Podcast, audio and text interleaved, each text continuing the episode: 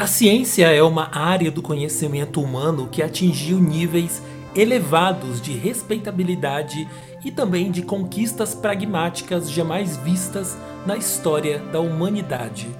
Isso fez a nossa convidada de hoje, a astrônoma Ana Carolina Posses, começar a refletir sobre o que faz a ciência ser a ciência.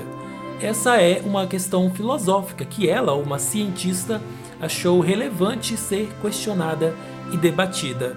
A Ana é doutoranda em extragaláctica, colunista da revista Galileu e vai, neste Papo Cabeça, trazer reflexões e perguntas mais do que necessariamente respostas, porque no final é isso que importa.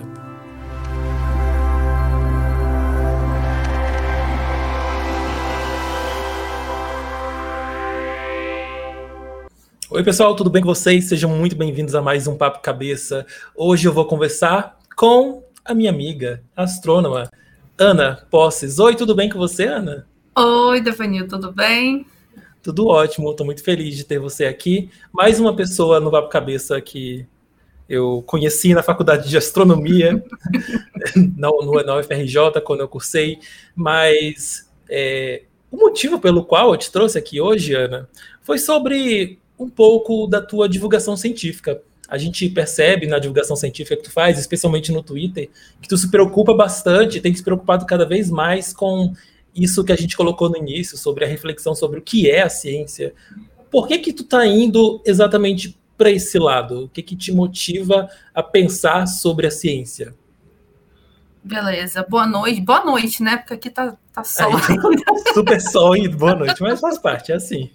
boa noite, gente. É, bom, como Deus falou, sou Ana Carolina, sou astrônoma. E eu acho, para sua pergunta, foi uma, eu acho que foi uma consequência de uma, de uma questão inicial, né?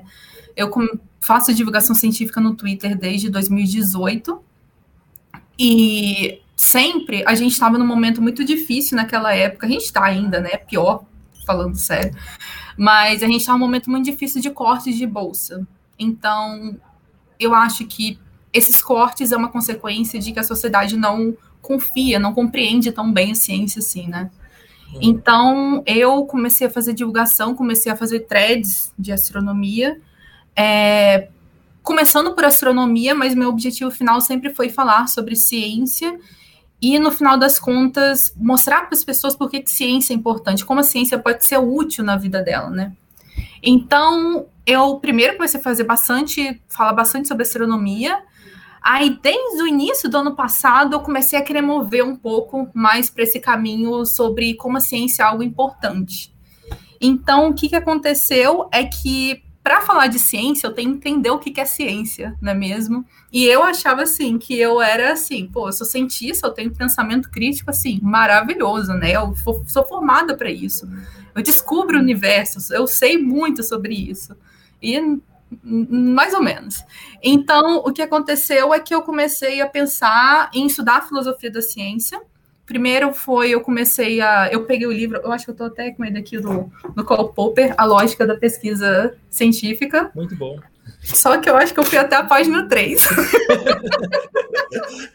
Porque é uma linguagem muito específica, uma linguagem que eu não estou acostumada, né?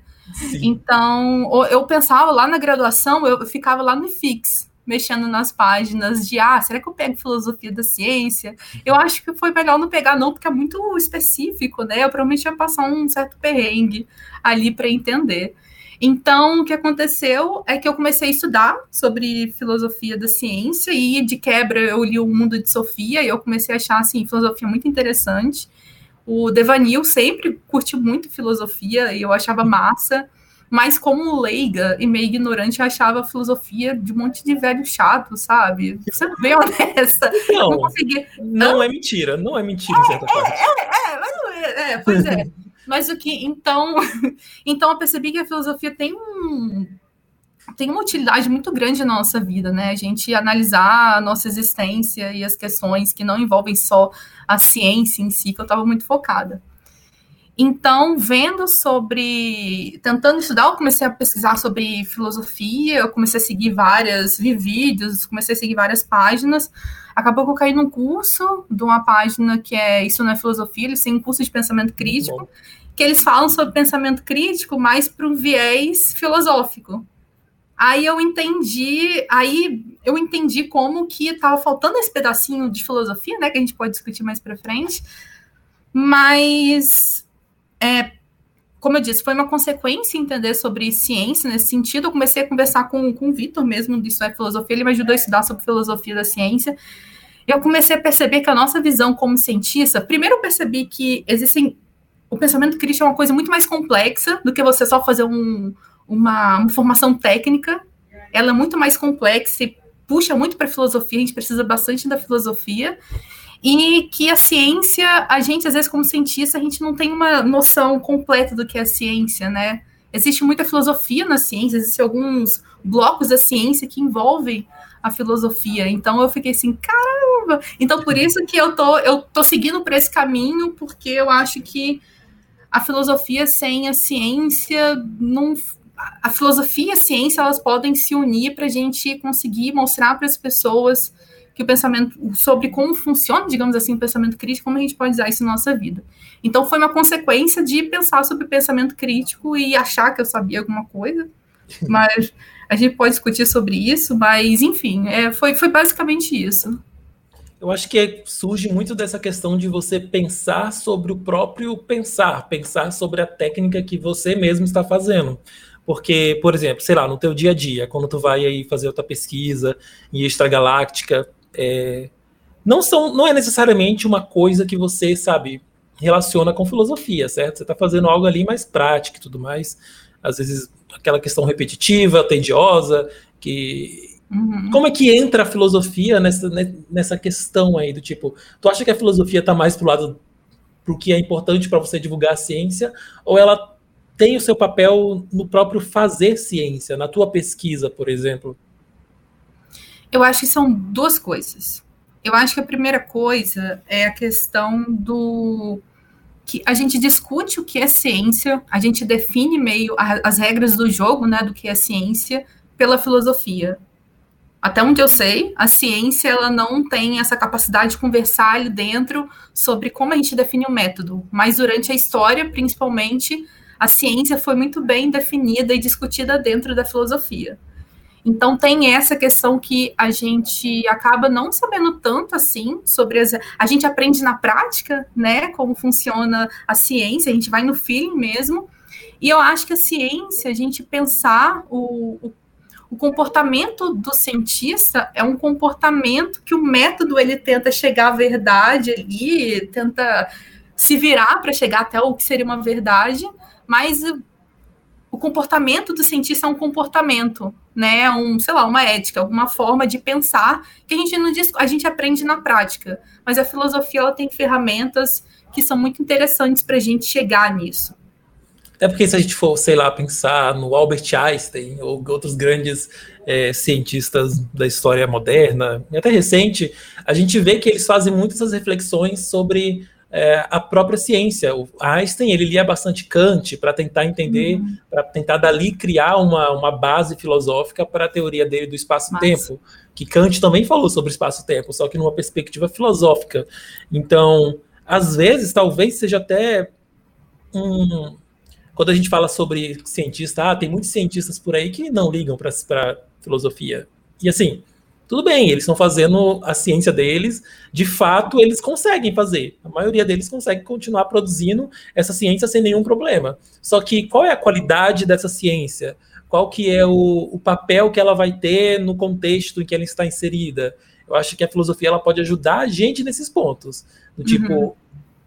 o que, beleza, eu estou fazendo um negócio aqui que eu sei o que eu tenho que fazer, mas da onde a gente vai partir a partir daqui? Para onde a gente vai? O que, que quais são os próximos passos. Porque senão fica aquela coisa muito técnica. É só uma técnica de você ficar lá Sim. e acumulando dados é, que não necessariamente tem alguma, alguma, sabe, não aplicabilidade, mas não tenha uma, uma, uma substância relevante para o campo que pesquisa que a pessoa está pesquisando. assim, falando de forma bem, talvez, cruel, medíocre, maioria. A pessoa se torna um cientista medíocre que não que não vai além daquilo que ele acha que é o que é ciência. Tu acha por aí? Eu acho, eu acho, eu acho. Eu acho que a gente não tem que. Eu vou defender minha classe também. A gente, a gente, não tem que.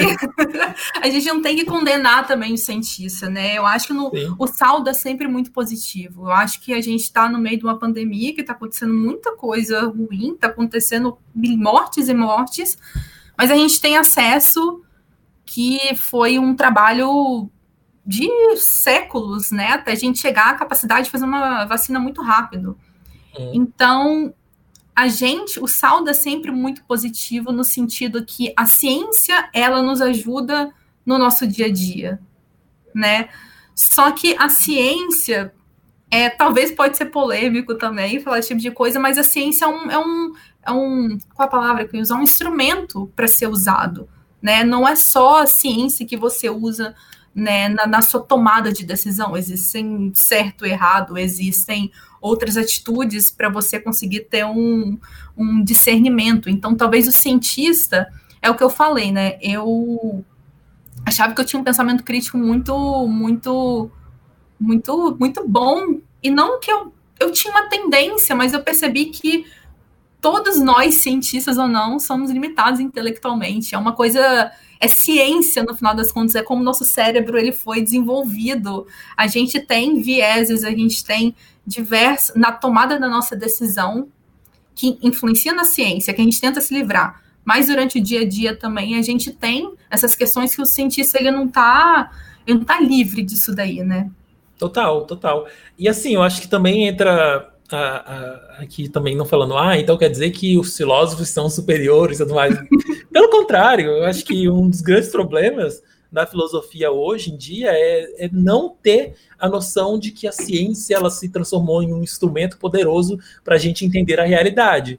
Então tem muitos filósofos que ignoram a ciência. O, meu, o próprio filósofo que eu estudo no meu mestrado, ele fala umas besteiras de vez em quando sobre ciência. Inclusive, é, a minha pesquisa vai ser justamente dando uma refutada no, no na visão que ele tem, por exemplo, da pandemia, que aí entra questões polêmicas do tipo, ah, você não pode, enfim, vou nem repetir aqui que é muito, muita besteira.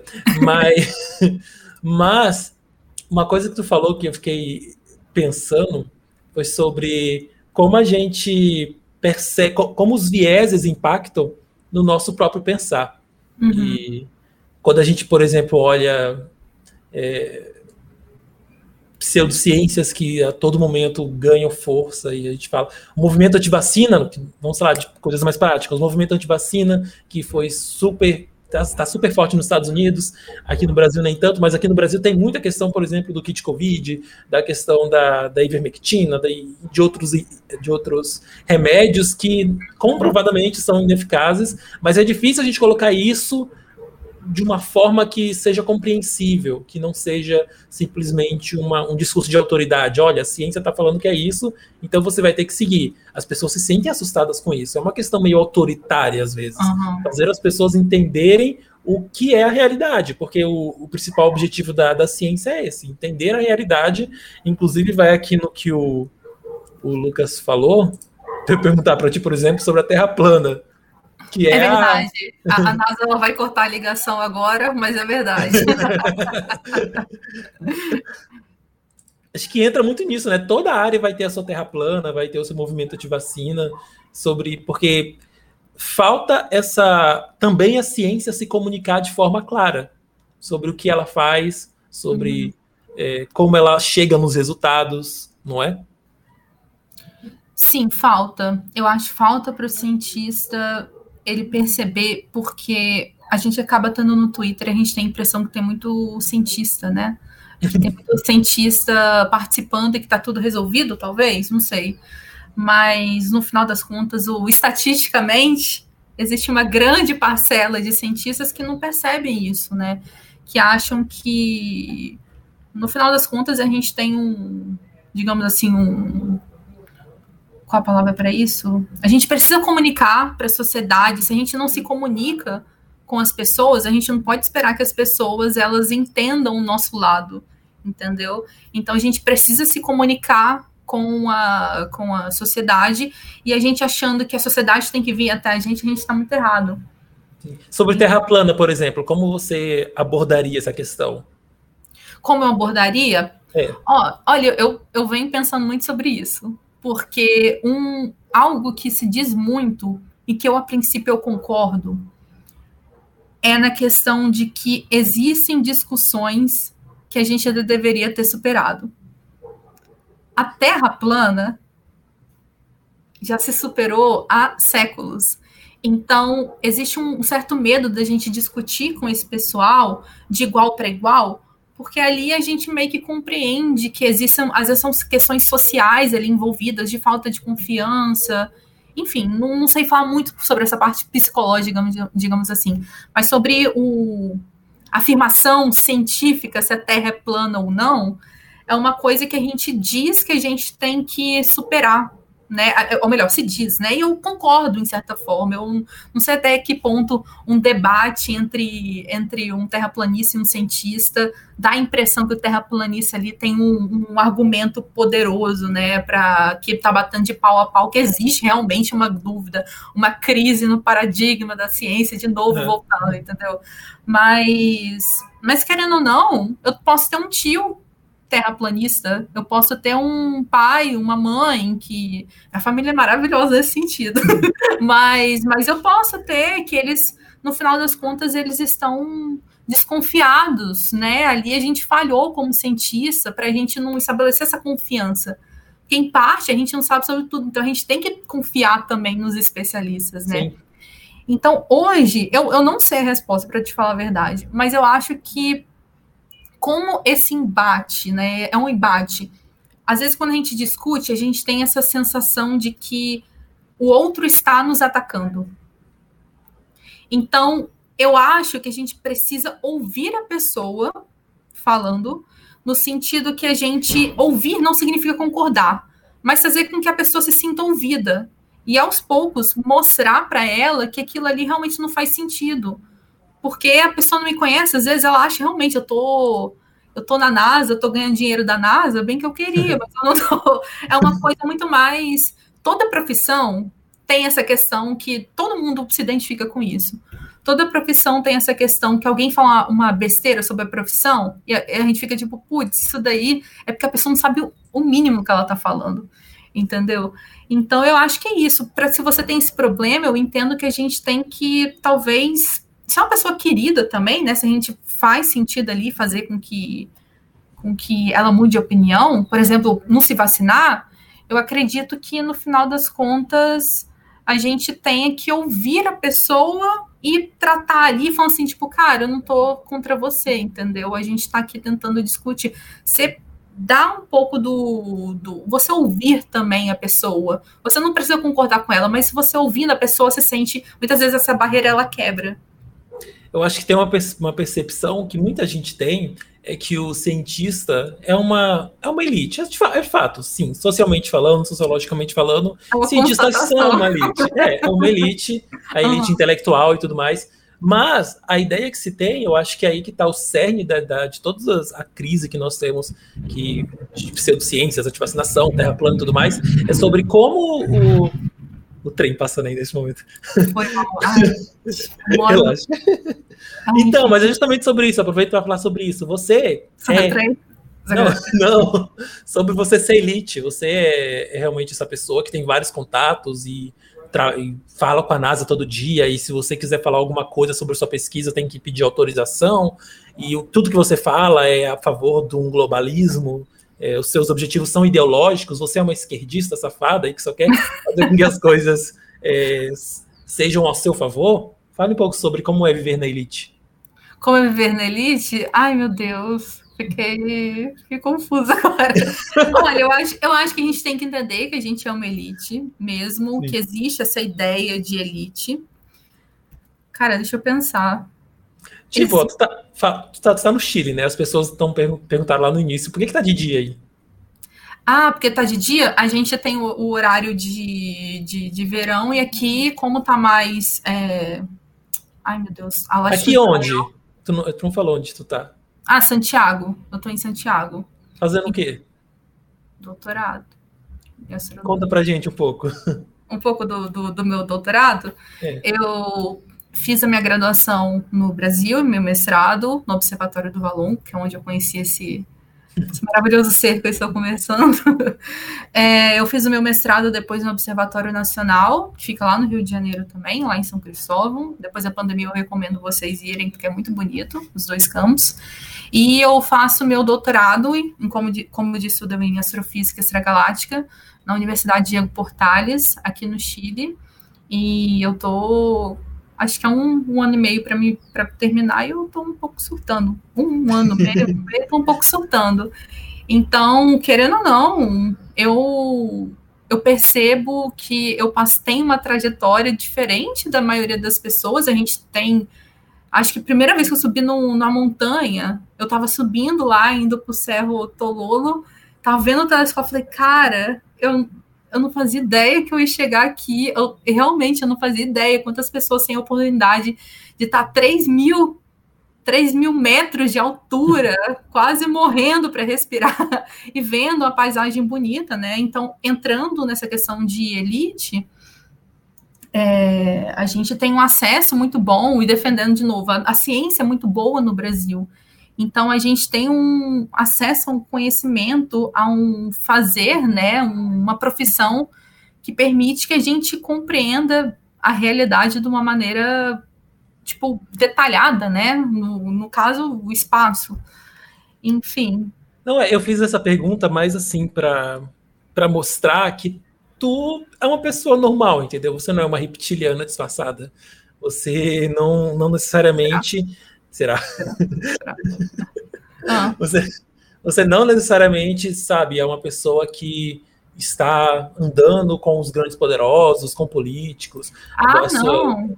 então, so, sobre a, a, sua pesquisa, você precisa, sabe, ter é, autorização do governo para você fazer. Ah, entendi. Essa, quebrar um pouco essa ideia de que o cientista ele é um ser distante, quando na verdade isso foi uma coisa que eu percebi quando eu entrei na astronomia. Cara, são pessoas super acessíveis e pessoas super de boas, estão vivendo a sua vida tão tranquilamente, sabe? É uma coisa tão simples, é uma coisa tão, uhum. tão cotidiana. Eu acho que é, se as pessoas entendessem, entendessem esse lado também, elas olhariam com menos desconfiança para o cientista. É, e não veria ele como parte de, um, de uma pessoa que, sabe, tem planos obscuros para a humanidade e tudo mais. Não, é uma pessoa comum, tu tá aí, ó, no Chile, é, estudando de boa, vai desligar aqui, vai, sei lá, jantar, almoçar, é o que a gente sabe. É, não, a gente vive muito um pouco dessa. A gente presume maldade em tudo, né? E principalmente porque a gente não tem confiança. Então, eu, eu sou uma admiradora da, do, da linguagem achulo. Eu amo linguagem achulo, amo falar de maneira informal. Eu tô tentando ser um pouco mais formal, porque a gente vai crescendo, né? a gente precisa um pouco de autoridade. Mas eu acho que a gente não pode perder isso. O cientista, realmente, ele tem os problemas de... Os problemas que um, uma pessoa normal tem, talvez sem acesso a uma vida um pouco diferente, talvez sem acesso a um, um, uma, um, um, capital financeiro um pouco, às vezes, maior, se você consegue realmente virar um professor, você tem uma vida é, boa nesse sentido financeira, né? Mas, Mas nunca vai ser uma elite também, né? Um professor ganha o quê? 10 mil, 12 mil, 15 é. mil, ganhando muito? Também é, é dinheiro pra caramba. Deu, nossa, tudo que eu queria era esse salário. Mas também não chega perto de um de uma elite financeira que ganha 300 mil por mês e tudo mais, sabe? É, eu acho que é outra realidade. Ou a pessoa que não precisa trabalhar para viver e que realmente Sim. a gente viu aquele vídeo que saiu um dia desses do daquele jantar que teve lá com o Temer e o pessoal imitando um monte de velho branco, sabe? É, aquilo é elite, aquilo são as pessoas Sim, que decidem de é, tudo. Os cientistas eles estão lá, é um, é um monte de, de de Zé e Marias, de Zé, que não tem... O termo técnico, de fudido também. Exato, não tem, eles não têm esse poder que as pessoas acham que tem, eles não estão, sabe, meu Deus do céu, enfim. Mais uma pergunta aqui, ó. que o, o Lucas fez. Até quando essa teoria da conspiração? Vamos entrar nesse, nesse debate. Não, vamos ser mais, mais polêmico. Quer ser polêmica? Aceita ser polêmica? Mamilos, manda. Astrologia. Ah. ah. Astrologia, vamos lá fazer uma introdução, é um, um negócio, não sei como definir necessariamente, que está aí há milênios, milênios, e que tem bastante força hoje em dia.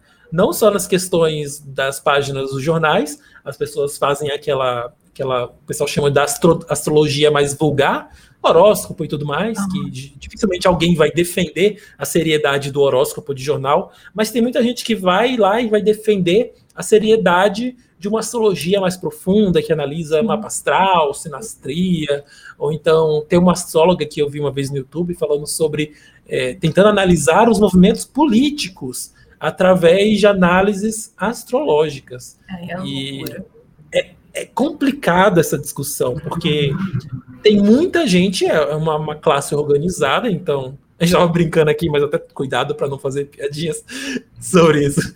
Mas é uma classe organizada que pensa bastante, que defende a, a, importância da astrologia, ao mesmo tempo que, cientificamente, isso a gente tem que deixar claro, é algo que não tem nenhum embasamento. Não tem embasamento científico. E Sim. como é que a gente lida com isso? Sendo que muita gente gosta, muita gente leva a sério, muita gente faz estudos técnicos muito grandes sobre astrologia. Como é que a gente lida com essas questões? Tá. É, você me deixou nossa. Sacanagem, sacanagem. Não, eu, eu, vou ser, eu vou ser bem assim, honesta. Eu tenho uma opinião sobre isso, mas eu eu, eu vivo pensando sobre essa questão, se a gente tem que bater de frente ou não, entendeu? E eu tenho uma opinião e eu tô completamente aberta. pois é, pois é. Eu tô completamente aberta a pensar sobre isso, né? Sobre a pensar. Ah, minha tia, oi!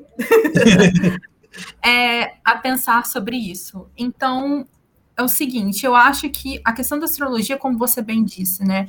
Eu tenho um pouco menos de paciência quando usam é, física quântica, porque física quântica partiu da ciência, entendeu? Ali realmente, ali a gente tem um, a física quântica ela é muito bem embasada na ciência. Mas a gente não pode esquecer que a astrologia por muito tempo foi o objetivo final de alguns astrônomos. Ela andou muito ligada à, à ciência, né? Eu não lembro, não sei qual foi o século, mas é bem recente, se eu vou parar para pensar essa, essa divisão, né? A, a, nossa visão de ciência, se não me engano, tem o quê? Um ou dois séculos, da forma como a gente enxerga hoje, né? Sim. Então, a, eu acho que a astrologia tem um ponto que me incomoda quando a gente fala de astrologia. Eu não gosto quando as pessoas chamam quem acredita em astrologia de burra. Entendeu? Eu acho que a astrologia é uma coisa não só científica, mas é uma coisa social que está enraizada. Entendeu? Como assim? Calma aí. Hã? É, frase polêmica. Astrologia seria uma coisa científica na tua visão, então? Não! não, não é uma questão só científica, da gente debater no ah, campo tá. científico. Mas eu não. Nossa Senhora! Não. É para é pra debater também no sentido que as pessoas acreditam, tá enraizada, né? É uma cultura muito forte da astrologia. Então, a gente não pode usar a ciência para a gente ser, em termos técnicos, cuzão com as pessoas. Entendeu? Você não é, você não é melhor por não acreditar em astrologia pelo determinado fato de que eu falei, nós somos limitados intelectualmente. Todos nós temos crenças. Todos nós temos crenças que talvez não é uma crença que é socialmente aceita mas todos nós temos crenças que a gente vive a vida para aquilo, entendeu? Isso não significa dizer que a astrologia não é uma ciência, porque a astrologia muitas vezes é bem safada. A astrologia, a astrologia, ela vai, muitas vezes ela tenta, ela não é o que a gente chama em ciência de falseável, né? Ela, se a gente tem uma, a gente tem algum, ai, qual a palavra? se a gente não consegue corroborar aquilo, ela tenta explicar de outra forma, né? Isso é uma coisa que acontece.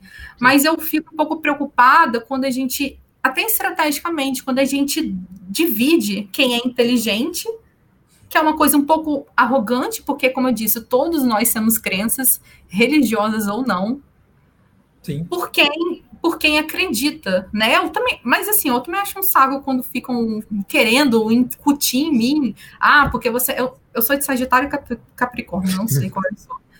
Como assim tu não sabe? Ah, porque eu sempre confundo, acho que minha mãe é Capricórnio. É. Eu não sei como funciona. Eu também acho um pouco um porre quando a pessoa também não tem o, a sensibilidade de entender que eu não curto e fica tentando, ah, mas porque Sagitário é assim mesmo, né? pra gente discutir isso, a gente não pode fazer um jogo assim de eles contra a gente, né? A gente tem que ter essa noção de que a astrologia, por um determinado, historicamente, ela foi ela foi útil, eu acho, eu posso falar uma besteira. Newton fazia uma, fazia mapa astral, se eu não me engano. Fazia, ele tinha uma, ele tinha uma parada com astrologia, que é inclusive Newton, o pessoal até hoje diz. O, o fucking Newton, entendeu? Apenas. Ele tinha também, então eu acho que. Mas aí o Newton também acreditava em alquimia, então, sabe? Isso. Era questão isso. da época também, né? A gente uhum. tem que analisar isso. Então, esse é meu ponto. Eu acho que a gente tem que discutir sobre a questão. Astrologia ser uma coisa. É socialmente aceita e muito difundida e ser uma pseudociência, porque tem esse caráter das pessoas mesmo irem para esse lado de ser uma coisa que funciona, querendo ou não, é um sintoma que, a, digamos assim, o pensamento científico não está tão difundido assim, né? Mas em algum nível, crenças existem. Eu não sei se a astrologia. Eu, sendo bem. Por isso que eu tô falando, eu sou aberta a mudar de opinião com relação a isso. Acho que a astrologia nunca vai sumir entendeu? E talvez como crença, a gente tenha que entender que as pessoas pensam assim, mas se as pessoas, se isso é uma coisa, a gente pensar no coletivo também, se isso é uma coisa muito difundida, é um sintoma que talvez cientificamente a gente está falhando também, né? É, eu acho que entra nessa questão da astrologia, isso que tu falou, que para a pessoa acreditar na astrologia, e a, a Ana deu uma resposta muito boa, vai fugir do cancelamento. Eu não, vou tentar aqui. A pessoa, para acreditar em astrologia, ela precisa é, estar completamente enviesada. Por exemplo, ontem eu vi um. Ontem, antes de ontem, alguém falou bem assim: Nossa, que, que, que curioso. É, o, o Facebook, o, Twitter, o Facebook, o WhatsApp, o Instagram caíram logo no momento em que Mercúrio estava retrógrado. Ah, não, tipo, não, não. Eu vi por, por causa do, do, do Ai, o que, que, que aconteceu com o Paulo Guedes? Esqueci o nome. Off, off, offshore, offshore lá dele, Panama Isso, Papers. Que caiu exatamente quando saiu. Aí eu falei, ah, cara, acho que não. Não. Meu Deus. Não, então, ah. mas essa pessoa, ela, ela quis relacionar, correlacionar ah, o fato de Mercúrio retrógrado na astrologia ser algo que, por exemplo, afeta a, a tecnologia, afeta a uhum. comunicação. Então, as pessoas que acreditam em astrologia vão dizer: olha, quando Mercúrio estiver retrógrado, é, vamos ter problemas de comunicação, inclusive digital. Aí eu fico pensando: caramba, como é que o fato de Mercúrio no céu está aparentemente, né, obviamente, está aparecendo, dando umas voltinhas lá no céu, vai impactar numa fibra ótica, num, num botão lá do Facebook. Essa relação de causalidade eu também sou muito aberto. Se alguém conseguir me convencer que a astrologia é real, é, eu, eu, me convenço. Mas essa relação de causalidade entre Sim. um planeta, ou algumas pessoas dizem que não é o planeta nem a constelação, é a posição no céu.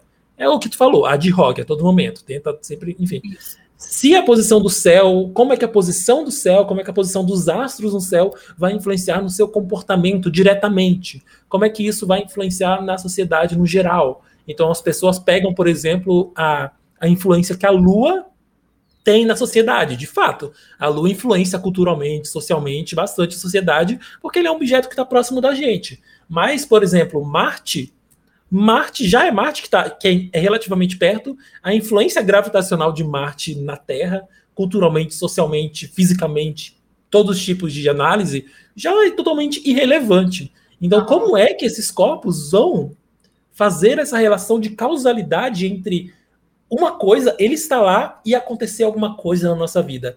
Essa é a pergunta que eu, é, que eu mais quero que responda. Tipo, sempre que eu falo de astrologia, eu às vezes imploro para a pessoa me responder isso e ela não consegue. Ou ela me xinga, fala que eu não entendi, ou ela vai me dizer que não. que, que enfim, inventar qualquer desculpa para não me responder essa pergunta. É bem simples. Qual é a relação de causalidade entre uma coisa e outra? Porque a astrologia, no geral, ela, ela sobrevive com base na correlação. É, a pessoa falando, viu? Ah, Mercúrio retrógrado, queda da, das redes sociais. Então, essa correlação prova astrologia, mas a gente sabe que correlação não é causalidade. E as inúmeras outras vezes que as redes sociais caíram e Mercúrio não estava retrógrado. E as inúmeras outras vezes que é, Mercúrio esteve retrógrado e as redes sociais não caíram. Entende? Então tem que ter um pouco de viés, tem que ter um pouco de vontade de acreditar, que vai te levar necessariamente a acreditar na, nas, nas, nas proposições da astrologia. E eu concordo contigo, acho que não some, não some. Primeiro porque é interessante. Eu, eu mesmo faço, às vezes, brincadeiras com meus amigos para conversar um motivo de conversa, entendeu? É um motivo para bater um papo, para entender a pessoa. Às vezes eu chego numa pessoa, pô, você se, se identifica como com esse seu signo, e isso já é um start para a gente conversar sobre a psicologia, sobre como a gente Sim. é, sobre como a gente lida com as coisas e tudo mais. Então, e também porque dá muito lucro, né? Muito lucro. Imagina quanto o pessoal lá do Personari, aquele site de astrologia, deve ganhar Cara, é esse site que tem um triângulozinho, o olhozinho lá, que eu esqueci? Não sei, eu acho que é. Cara, eu tava vendo, acho esse, esse tu, twi, Twitter há uns tempos atrás. Uh... Sim, eu, eu acho que a gente também a gente tem que correr dentro desse comentário. A gente tem que ter também certeza do que a gente está falando, entendeu? A gente tem que ir atrás e ver o debate sendo aberto para mudar de opinião, faz você também entender, entendeu? Mas o que, que eu tava falando? Cara, eu acho que é um projeto de pesquisa muito bom para alguém, para algum pesquisador aí pegar esse site, ou para qualquer pessoa. Cara, eles fazem. Eles fazem previsão umas 10 por dia. Cara, é muita coisa. Eu, se, se for o site, né? Eu acho Sim. que dá para você pegar, fazer um corte aí, pegar todas as previsões e você analisar, porque nesse caso eles não eles são abertos, mas não tanto, às vezes são previsões certeiras. Eles pincelam, sabe? Aquelas, tipo assim, sei lá, se são 10 por dia, são são cent... Calma aí, são milhares por ano. Dá para você fazer um, uma pesquisa aí, né? E eles pincelam aquelas que dão certo, mas, pô, também tu chutou assim, se atirou para todos os lados, entendeu? Dá para você fazer esse tipo de análise e mostrar. É o que Eu eles acho. chamam de trânsito. Tipo, quando você abre o personagem, você vai ver todos os trânsitos, ou seja, todos os, todos os corpos celestes que estão uhum. no, no, seu, no seu pedacinho lá do céu, por exemplo, eu sou de câncer no câncer tá passando estrela tal, planeta tal, daí faz triângulo com tal, daí, ele tá passando. Isso. Tem várias combinações que eles fazem, e para eles essas combinações significam alguma coisa. É muito louco pensar que é realmente muito complexo, muito complexo. E, e é difícil para uma pessoa leiga olhar para isso e falar: caraca, como assim não tem embasamento? Tem muito embasamento. E eu concordo com isso. Eu acho que tem a, a astrologia internamente ela é muito complexa, ela é muito, ela tem muito embasamento, ela não é, sabe, negócio de horóscopo, ah, são um negócio só previsões aleatórias.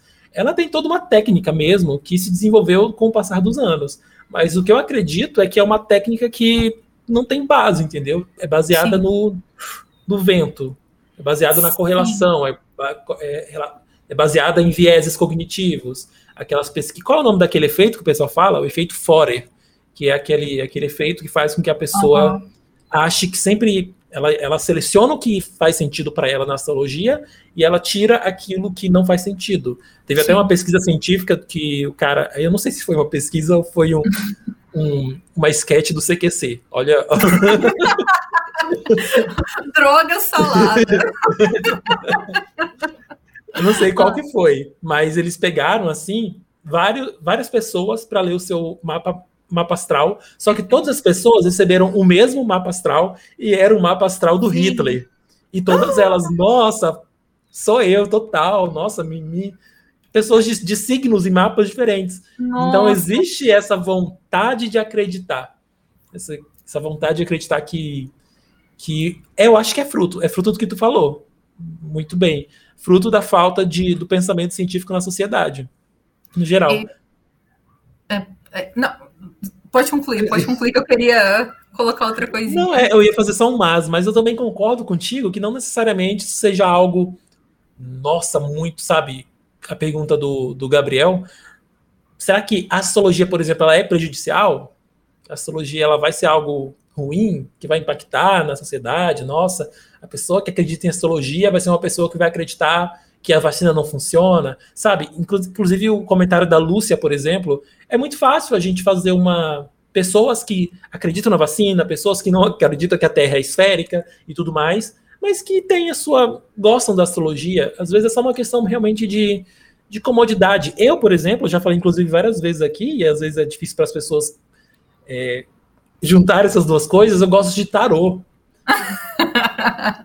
uhum. aí, aí eu vou se alguém disser para mim, falou, ah, tarô não, não serve para nada. Eu falo, de fato, tarô não vai servir para você prever um futuro exato, para você, sabe, aquela coisa mística, sobrenatural. Não, é um, é um monte de carta que te faz pensar e refletir sobre a própria vida. Eu acho que é exatamente isso que a astrologia faz também. As pessoas precisam de algo para refletir, para pensar. Eu só só não consigo entender na astrologia qual é a base dela para fazer a gente. Ela é muito Sim. determinista.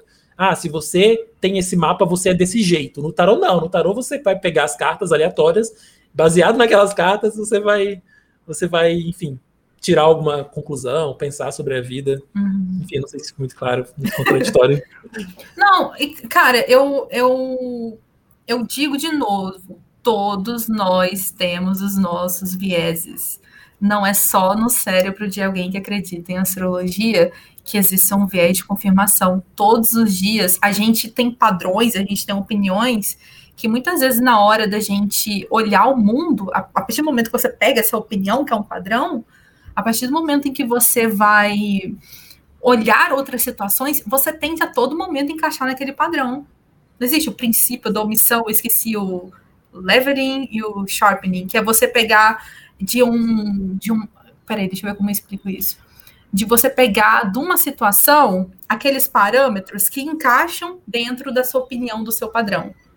E o outro caso é você pegar o que não encaixa muito bem e você suavizar isso. Então, a todo momento, nós também estamos fazendo isso.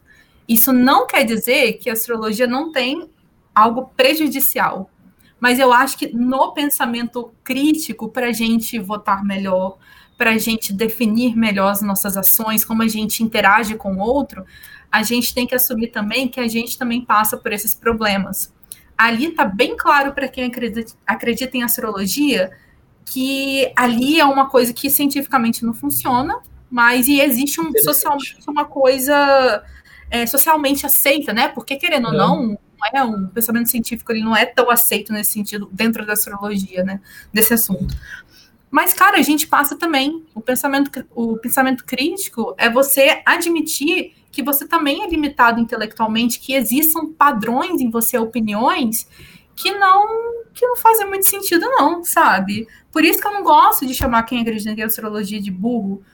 Eu não acredito, entendeu? Eu não acredito, acho que não faz sentido. Eu tenho, eu não, nunca pesquisei, mas tenho minha confiança nesse sentido na ciência, que já, já percebeu ali que não, não, não rola entendeu? Mas, cara, chá, talvez eu sou muito limitado em outros assuntos que me prejudicam muito do que alguém que acredita em astrologia. Então, pensamento crítico nesse sentido, para gente, a gente voltar melhor, voltando todos esses assuntos, a gente tem que admitir também que a gente. Existem questões, a gente é falho, entendeu? A gente Sim. tem que sempre estar a todo momento percebendo que a gente é falho.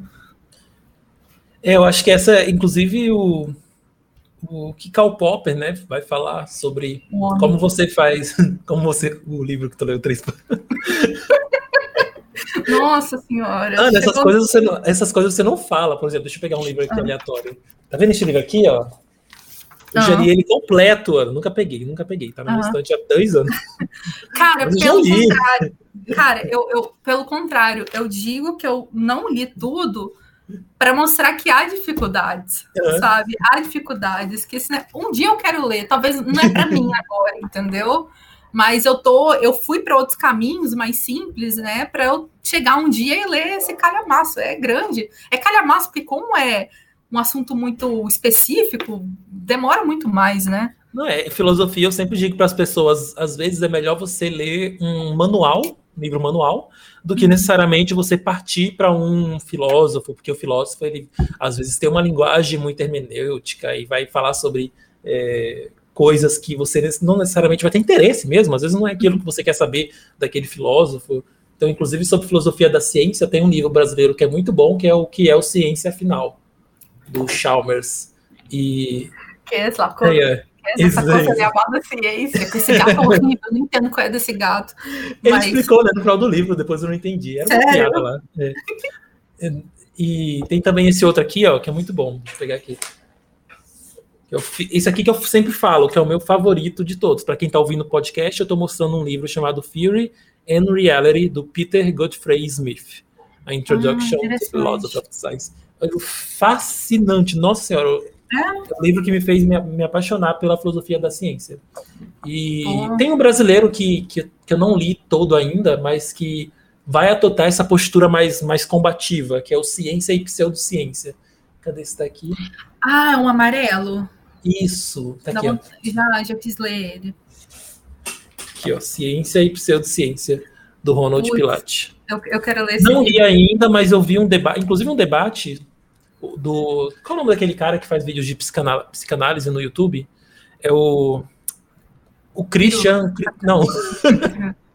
o Christian Dunker, eu acho. Ele é um psicanalista, né? Daí hum. ele tá nesse debate, inclusive ele subiu um vídeo um dia desses no canal dele sobre se psicanálise é ciência ou não. Não, Daí Popper, ele... Popper amava, eu acho, né? O, o Freud. Sim, é, tem isso, né? E nesse livro aqui ele é super contra, fala mal da psicanálise. Uhum. Daí o Christian Dunker vai lá e fala, cara, porque qual é o problema? As pessoas, entrando em outro, outro, outro debate, as pessoas levam o debate das ciências, os métodos das ciências naturais para as ciências humanas e sociais. Só que uma diferença crucial entre as ciências naturais e as ciências humanas é humano é humano. Entra um negócio extremamente complexo. Que... Se você se você fala para um humano o resultado de algum acontecimento, muito provavelmente aquele acontecimento não vai acontecer. É. Ei, Igor, tudo bem? Meu frio, nossa senhora. família toda. É. As 20 pessoas que estão na live é toda a família da Carol. É, o ser humano, se eu avisar para uma galáxia, para a Via Láctea, que ela vai colidir, é. ela não liga. Agora, se eu aviso de um determinado acontecimento que vai ter uma crise financeira, bancária, as pessoas vão tirar o dinheiro do banco. Sim. Entendeu? Então você. É, esse é um outro ponto, porque a gente. Eu, isso é uma coisa que a gente discutia de vez em quando na graduação porque você sempre tendeu um pouco mais para filosofia e a gente não entende qual é a diferença, a gente não sabe, a gente precisa aprender um ponto, filosofia da ciência, porque a gente não sabe que existem diferentes métodos, que as leis naturais, digamos assim, não funcionam da mesma forma que é para uma sociedade. Existe um método diferente. Eu lembro numa pesquisa que eu te falei uma vez, que eu acho que era que as pessoas estavam tentando usar modelos matemáticos para fazer previsões, alguma coisa assim, sabe, dentro do, da engenharia. Aí você fala, ai meu Deus, lá vai o pessoal de exatas achar que exatas serve para explicar a sociedade, sabe? Eu, eu, sei que eu sei que modelos matemáticos são importantes, mas é a premissa, inclusive, de fundação, né? Ah, eu tenho, eu tenho esse. é menor. Nunca? É enorme, olha o tamanho disso. É bom, cara. Eu li o primeiro, eu li o primeiro, é bom, é, é bonzão. Eu fiquei encucado com esse negócio de usar estatística. Nossa, eu lia meio, meio assim, sabe? É. Mas é, é, interessante usar ciência, tipo assim, como se a ciência mesmo fosse uma coisa muito presente na sociedade, né? Mas, mas a gente. Ah, pode falar? Não. Primeiro, Nossa, primeiro... primeiro o dono do canal. Não, é que eu ia falar da linguagem. Entra a questão da linguagem, por exemplo o ser humano criou esse negócio, essa linguagem, e não só o que a gente fala, mas símbolos e tudo mais. Então, existem muitos métodos nas ciências humanas que vão por este lado, de tentar entender a realidade por meio da linguagem. Então, a psicanálise é isso, por exemplo. Ela, a base da psicanálise é, é entender como o, o ser humano funciona por meio das palavras que nós usamos para nos comunicar. Pra, então, é meio que uma forma de tentar. O que, que a gente está escondendo por trás das palavras? Eu acho que essa é uma coisa que o Christian falou nesse vídeo que eu achei muito interessante. Ah, então, por exemplo, a psicanálise, ou sei lá, as outras, outras, outros conhecimentos, não tem crítica, não tem, por exemplo, a falseabilidade de Karl Pop. Ele fala: calma, peraí. O, na, na, na psicanálise, a gente, a gente chama isso de crítica. Então, a crítica da razão pura de Kant, a crítica não sei o que lá. Na filosofia existe toda uma tradição de você fazer uma crítica da própria razão. Inclusive, o, o filósofo que eu estou estudando no mestrado, estudando não, o, o, filósofo que o meu professor estuda no mestrado, que eu odiava ele porque ele falava muito contra a razão, a razão é isso, a razão é aquilo, a razão é uma merda. Ele falou bem assim, gente, calma aí. A razão, ela tem que ser capaz de pensar e refletir sobre a própria razão. Senão, ela não é razão. Então, se você não vê defeitos na razão, levando para o lado da ciência, se você não vê defeitos na própria ciência, você não está sendo racional. Porque como assim? Você pode analisar tudo, só não pode analisar a própria razão? Uhum. Só não uhum. pode analisar a própria ciência? Como é que a gente vai progredir né, sem fazer esse tipo de reflexão? Às vezes a gente precisa fazer uma crítica muito forte à ciência, à razão, para conseguir construir uma coisa melhor do que o que a gente tem neste momento. Sim, eu, eu cara, essa questão de psicanálise eu fico pensando bastante sobre, porque de fato o Popper ele batia muito, né? Mas porque a, a, a afirmação aqui não serve porque não é científico, mas a filosofia não é ciência e ela é Sim. útil. A ciência ela não é total. Existem questões que é. a gente precisa e também na ciência são usados, quem está falando, conceitos metafísicos, que aí já começa a, acabar meu, meu conhecimento de filosofia. Por exemplo, o que eu até eu sei um pouquinho, por exemplo, campos eletromagnéticos. A gente não. A gente empirica, a gente vê isso de maneira indireta, de forma que a gente está tecendo como é a realidade ali, não é? A gente não vê o campo, é uma, uma certa forma abstração. Então. O buraco negro também, que até pouco tempo atrás a gente não tinha evidência direta, né? Era mais sobre como ele interage, a matéria escura também. Uhum. Então, é, existem pontos, principalmente na fronteira da ciência, que a gente a gente está encostando ali na filosofia no final das contas, né? Sim. A gente a gente definiu que a realidade é, é ontologia, é isso? Eu, eu é. realmente é. Então existem esses conceitos dentro da ciência também que, cara, não são não são sensitivos, massa sensitiva, não são empíricos, assim. Isso, é... isso. A gente vê empiricamente de maneira indireta, mas Sim. não não é uma coisa sensível aos nossos sentidos. Né, não, é uma gente... coisa que, que buga bastante a cabeça quando a gente debate sobre isso. Ah, o que, que é ciência? Daí a pessoa vai dizer. Inclusive, é uma definição que o Ronaldo usa aqui. Oh, ciência é é, o que a gente consegue testar empiricamente, ou seja, no... com os sentidos. Mas e a matemática? A gente vai excluir a matemática? A matemática não tem nada de empírico. A gente não sabe que um mais um é igual a dois porque a gente contou os dedinhos. Porque a gente sabe, a gente sabe, a gente simplesmente sabe, por causa da nossa razão. Então a matemática ela é um produto da nossa razão, não necessariamente da nossa do, do empirismo, sabe? É lógico que tem pessoas que vão defender que também é, mas eu acho que quanto mais a gente avança na matemática, mais difícil é para a gente é, justificar que ela tem bases empíricas. Não é. E aí vai entrar também a filosofia, vai entrar outras questões, mas o que buga a cabeça das pessoas é justamente isso, que é a visão dos empiristas lógicos. Eu acho que aí entra na questão de. Isso, tipo, isso, exatamente. O quanto uhum. que a gente não evoluiu nesse debate da filosofia da ciência, seria interessante para os cientistas debaterem uhum. filosofia da ciência. Porque quem pensava assim era o círculo de Viena, sabe, no século, sei lá, no início do século passado, retrasado. Uhum. E essa visão ela foi refutada, simplesmente refutada, porque naquela época o círculo de Viena, por exemplo, dizia que o átomo não seria científico. Só que Sim. a ciência continuou. A ciência eles continuou. eram extremamente rudes com, com, a metafísica, com a ética. Se eu não me engano, eles falavam que os metafísicos eles eram poetas, porque eles descrevem a realidade de uma maneira, tipo assim, o poeta ele descreve a realidade de maneira, como fala, romântica, né? Que não necessariamente é, é, é real, mas pelo menos os poetas sabem que eles não estão escrevendo corretamente, entendeu? que existe uma poesia. Entendi. Já os metafísicos, cara, eu quando eu estava lendo sobre exatamente sobre essa parte, primeiro pensamento que eu, que eu pensei, tipo, cara, eu penso dessa forma, ah, o empírico não é o suficiente, não? Hã? Eu fiquei assim, e depois é, baixa com o conceito de é diferente você ser verificável do que você ser falseável. Verificável Sim. você. Porque eu, eu gosto muito. Eu, eu li também. Ah, eu, eu sou sincera, eu li, sei lá, dois capítulos desse livro.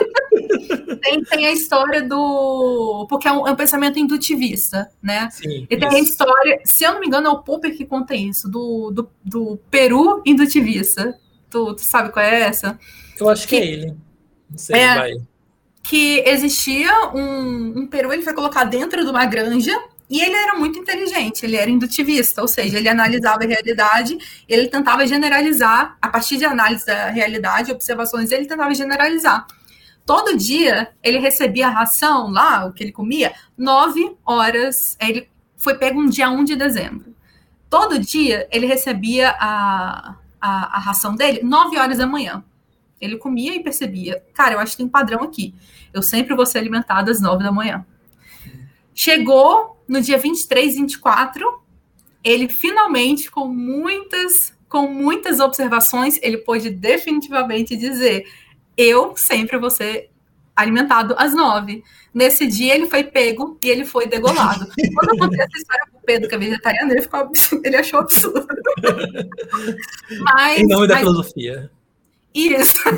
mas a, a, essa ideia, a gente tem ideia de que a observação, ela é pura, digamos assim, ela é o suficiente, que a gente, a gente não tem certeza que sempre a gente vai.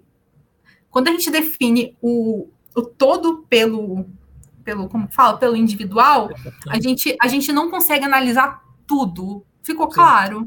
Sim. Não é, tu falou do problema da indução, que é tipo o problema base do, da filosofia uhum. da ciência, onde ela começa, lá com Bacon, que é exatamente isso. Ah, o céu, o sol, ele, ele nasce todos os dias. Como é que a gente sabe que ele vai nascer amanhã? Uhum. A gente só sabe por indução. Então, a ciência tenta criar um, conhecimento que seja além da simples repetição dos acontecimentos. É o que Karl Popper vai propor. Ao invés da gente procurar confirmação, opa, hoje o sol nasceu, amanhã o sol nasceu, depois de amanhã o sol nasceu. A gente tá, em vez de fazer isso, é procurar quando é que o sol não vai nascer. Procurar, oh, Morfeu, procurar confirmar, procurar negações, procurar é, procurar o contrário, procurar quando o sol pode não nascer. E é assim que a ciência vai se, se consolidar. Procurar algo que pode refutar, procurar algo que pode mostrar que você está errado. Então, fazer ciência, mais do que uma confirmação, é uma, uma vontade de você mostrar que você está errado. Porque quanto mais você tentar se mostrar que está errado e não estiver errado, mais científico é essa teoria. Louco, né? Isso, isso. É, que isso, é, de fato eu ia falar. Peraí, eu tenho duas coisas para falar sobre isso. É, peraí, deixa eu ver. E isso, exatamente, o cientista, ele existe essa limitação, sabe? Muita. Gente, só para vou deixar tu comentar só para quem está no podcast. Ó, a Miriam comentou: trabalho ah, na área da saúde, conheço vários profissionais que tomaram kit COVID e estão desacreditando de vacina. São pessoas inteligentes e graduadas, não entendo. Comenta. Porque o pensamento político ele pode facilmente, o seu, o seu viés, ele pode facilmente dizer o que você, a, a, sua técnica nesse sentido, né? Sim. Então, é, é, é, é, realmente é, triste, né?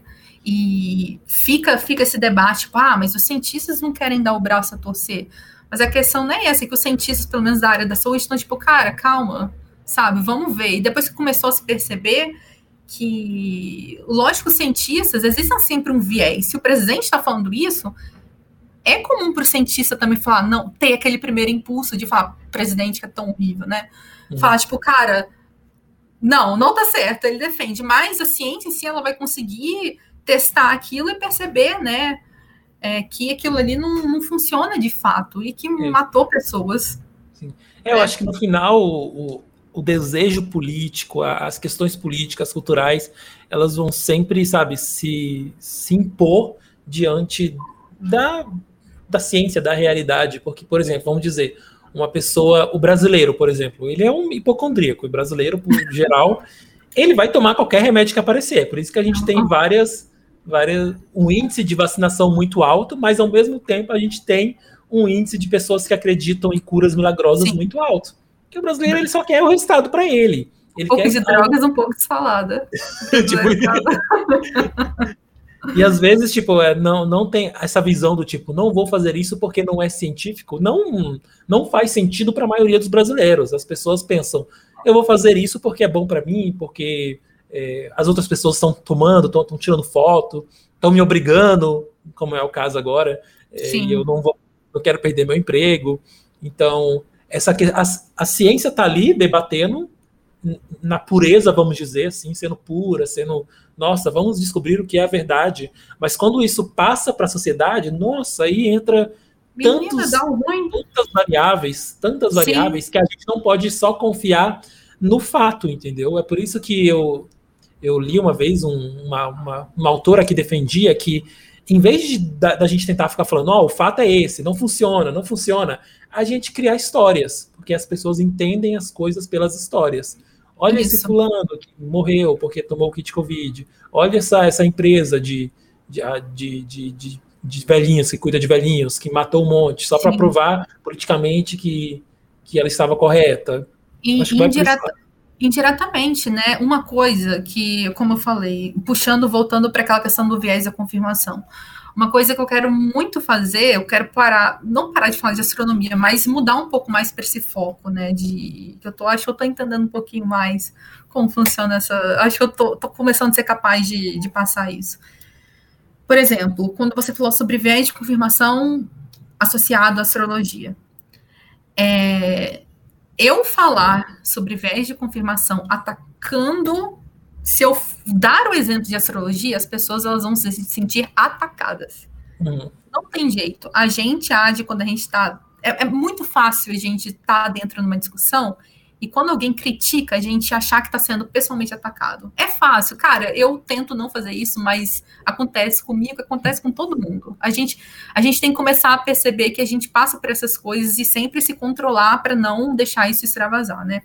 Mas, por exemplo, eu quero muito falar, por exemplo, fazer uma thread sobre viés de confirmação numa situação cotidiana, de algum, em algum momento, que não tem nada a ver com astrologia, que não tem nada a ver com política, e falar isso. Eu vou estar tá falando, fazendo a pessoa refletir, não no que eu gostaria que ela refletisse, mas dentro do, de outro assunto. Mas tu Porque acha eu... que vai funcionar?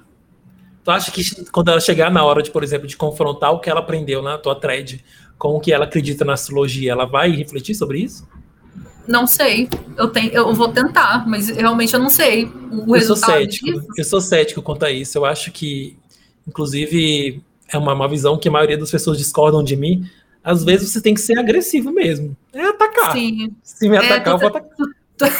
Tu, tu, eu, eu já percebi, você tem uma, uma posição mais não é combativa a palavra, mas de, de choque. Por exemplo, o, o mapa astral do Hitler. Né? Sim. Seria mais nesse sentido. Eu achei a sacada sensacional, para te falar a verdade. Não é o que eu faria, de verdade. Mas essa abordagem é. também ela é interessante. É porque assim, eu meio que não não sei se necessariamente as pessoas fazem essa, essa relação entre uma coisa e outra. Elas aprendem, mas elas, na cabeça dela, elas fazem um compartimento. É como você falou.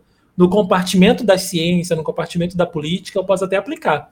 Mas no compartimento de outras coisas, como por exemplo astrologia ou política, questões, sabe, mais fortes, eu não vou aplicar aquilo. Então, uhum. por isso que eu acredito que às vezes tem que haver esse combate. E eu sei que nem todo mundo gosta dessa visão e Entendo. que é, eu acho que é interessante ter os dois tipos de, de, de, de, de visão. É aquela, é aquela, por exemplo, da Atena. O da Atena que chega xingando. Ah, blá, blá, e ele convence a maioria das pessoas. O, o Brasil se tornou esse caos porque começaram a xingar quem votava no PT, não porque, olha aqui, o petista, vamos votar aqui no Bolsonaro? Lindinho, ele é legal. Não, falou, você é burro porque você está votando no Lula, ou na okay. Dilma, no Haddad. Uhum. Então, daí a pessoa, ela, ela olha e fala, caraca, eu acho que eu sou mesmo. Acho que eu sou mesmo burro. Não quero ser burro. Vou ser inteligente, vou votar no Bolsonaro. Daí a pessoa vai lá e muda essa opinião. Mas uhum. também tem que ter tem aquelas pessoas que são do tipo do. No, ver alguém falando dessa forma mais agressiva, ela já foge. Então, nada do que você falar vai entrar na cabeça da pessoa. Sim. Enfim, mas são visões que, que. Olha quem apareceu aí, o Pedro. São visões que eu acho que tem muita. Eu foi mal, não tô vendo o chat. Pedro deu um olá. Lindo. É, Ana, a gente conversou bastante. Meu sonho era conseguir fazer o podcast com 50 a uma hora. Nunca consigo. Gente Nossa, tá uma hora é. No final, eu eu tento fazer o seguinte. É... Inclusive, esqueci de te avisar, então vai no susto. é, eu quero que você faça algumas indicações pra gente aqui. Algumas indicações, sei lá, de vamos começar um filme, uma série, um anime, alguma produção hum. audiovisual, alguma coisa que você esteja gostando, não necessariamente relacionado ao assunto, mas que você assistiu recentemente e gostou e acha que o pessoal pode gostar também. Filme? não, não, não, tudo bem, eu, eu faço, mas de, de filme? Filme, série, anime, qualquer produção audiovisual, qualquer algo que se mexe assim na tela. Caraca. Cara, o pior que eu tô vendo, olha, a minha sorte é que eu tô eu fiquei, eu acho, um ano e pouco sem ver Netflix. Caraca, um fez certo. Só bomba. Cara. ah, acho que o pessoal tá gostando. A última que eu vi foi o aquele tá, Round 6. Assistiu né? Round 6? É. Assistiu todo? Sim, sim, sim. Eu assisti quatro episódios. Eu gostei. gostei. Não curtiu? assim, achei legal, interessante, mas. Maneiro, bacana. Bacana. Tem até amigos que são, inclusive, é, mas não, não, não, não, não sei se eu vou continuar. Fica, fica legal? Tem mais morte depois? Porque eu achei legal as mortes. Meu Deus. Olha, eu assisti sem a hype. Por acaso eu peguei um dia com o Pedro e assisti, eu achei maravilhoso. É bom, é interessante a forma como foi levando. Tem algumas questões, principalmente com o personagem principal, que eu fico, tá, uhum. Ah, tu e, comentou, né, que ele é cuzão e, com a família dele. Isso, e eu, eu, tipo assim, eu e o Pedro, a gente percebia o que ia acontecer. O que eu posso falar é o seguinte: a gente percebia, a gente entendeu o final com muita antecedência, mas eu gostei com a forma como foi construído. Eu gostei. Ah, sim. Entendi. Tá, agora uma indicação de alguma música. Artista, álbum, alguma música aleatória que Deixa você. Deixa eu ver o que eu tô ouvindo. Ai, gente, eu sou completamente. As pessoas nunca sabem o que estão ouvindo. É. Deixa eu ver. Aqui, o Igor indicou Final Space. Eu assisti também uma parte do, desse, desse Final Space, achei interessante. Falou de Parasita também, que eu assisti, muito bom. Eu vi, mas eu não lembro direito, é bom. Ilha do Medo, que todo mundo elogia e fala, tipo, ou você ama ou você odeia, mas que é interessante assistir, eu também nunca assisti. Ilha do Medo é o que ele vai, que ele vai para uma ilha, assim, né? E, fica com medo, talvez. Fica com medo, para bem medonha. Cara, eu, eu gostei, só que o final. Eu vi uma sequência de filme com o mesmo final, que eu não vou falar qual é o final, então eu já tava assim, ah, de novo, entendeu? E se eu falar o filme que se parece, todo mundo vai entender. Eu gostei. Tá. Eu gostei. Pensou a música? Hã? Pensou na música? Ah, eu vou falar Marina. A gente sempre Marina. curtiu, a gente ouvia muito junto. Verdade. Marina.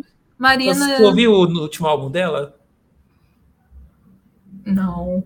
Ah, que é meio o... anos 80? Não sei, é o Ancient Dreams in the Motherland. Não, não, não, não, não. A gente tá falando da Marina e The Diamonds, não é da Marina não, Silva, não. não. É, uma, é uma cantora pop. Uma pop verde. Verde é, verde é bom, a natureza é, é ótima. É, boa, não, boa, não ouvi. Mas, mas tá legal, tá legal. É, eu... Ela tá mais combativa nesse álbum, assim. Ah, falando legal. Contra, contra, falando feminismo, racismo, enfim, ela faz uma salada doida lá. Que é engraçado que ela, ela lança, acho, na música que é, Pit Down, que, tipo, não, não fica me forçando a ser feminista, não, que eu fico feliz cozinhando para o meu marido, né?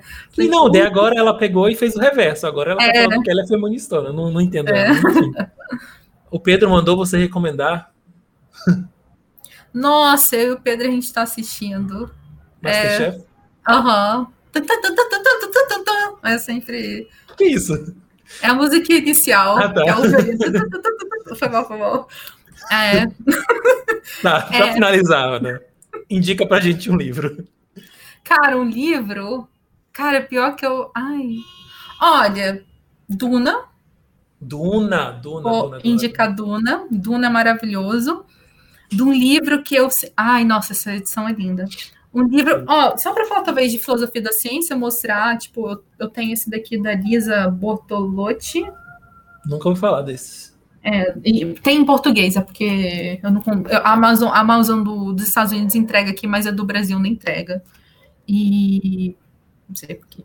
É, e esse daqui que é representando, eu não sei o título em português, é do Ian. Fala dele, mas nesse livro também não. Isso.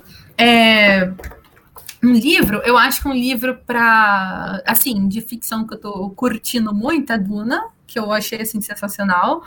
E tem um livro, é A Sombra do Vento. Quem me indicou, eu, quando eu quis começar a ler, quem me deu o livro foi a Camila, que também é, faz divulgação no Twitter. A gente estudou junta e, cara, o livro é assim, maravilhoso. É aquele livro que você. Eu não sei, não quero dar muita rápido também, mas é aquele livro que você sai, tipo assim. Mas é sobre o quê? É fantasia, ficção, científica, o quê? Eu não sei, eu não entendo gênero de livro, para ser bem sincera. Mas é um menino em que ah. ele perdeu a mãe tem pouco tempo, ele acorda numa madrugada, tipo, ele acorda meio assustado porque ele pela primeira vez ele percebeu que ele não lembrava do rosto da mãe dele. E o pai dele, ele acorda meio desesperado e o pai dele leva ele na cemitério dos livros proibidos, perdidos, alguma coisa assim em que ele ali são livros que foram deixados de lado, que talvez são proibidos, de verdade agora eu não lembro, e ele escolhe um, ele ama o livro e ele começa a pesquisar sobre a vida do, do, do, do autor e percebe que ele sumiu, então ele vai atrás. Aí Legal. rola muitas, muitas confusões, muitas. a, a turminha do barulho é muito massa, muito bom. Legal. Ana, muito obrigado por ter ah, batido um papo hoje aqui comigo. Gostei muito das suas reflexões. Foi tranquilo? Foi. Foi. Tô tremendo aí. Mas é isso, pessoal. Muito obrigado às 16 pessoas da família da Carol que participaram aqui da nossa live. É, Lembre-se sempre que o Papo Cabeça fica disponível depois em podcast no Spotify, demora umas 24 horas para entrar no ar. E até o próximo papo. Obrigado, Ana. Obrigado, pessoal que acompanhou. Obrigada, Até mais. Tchau. Tchau.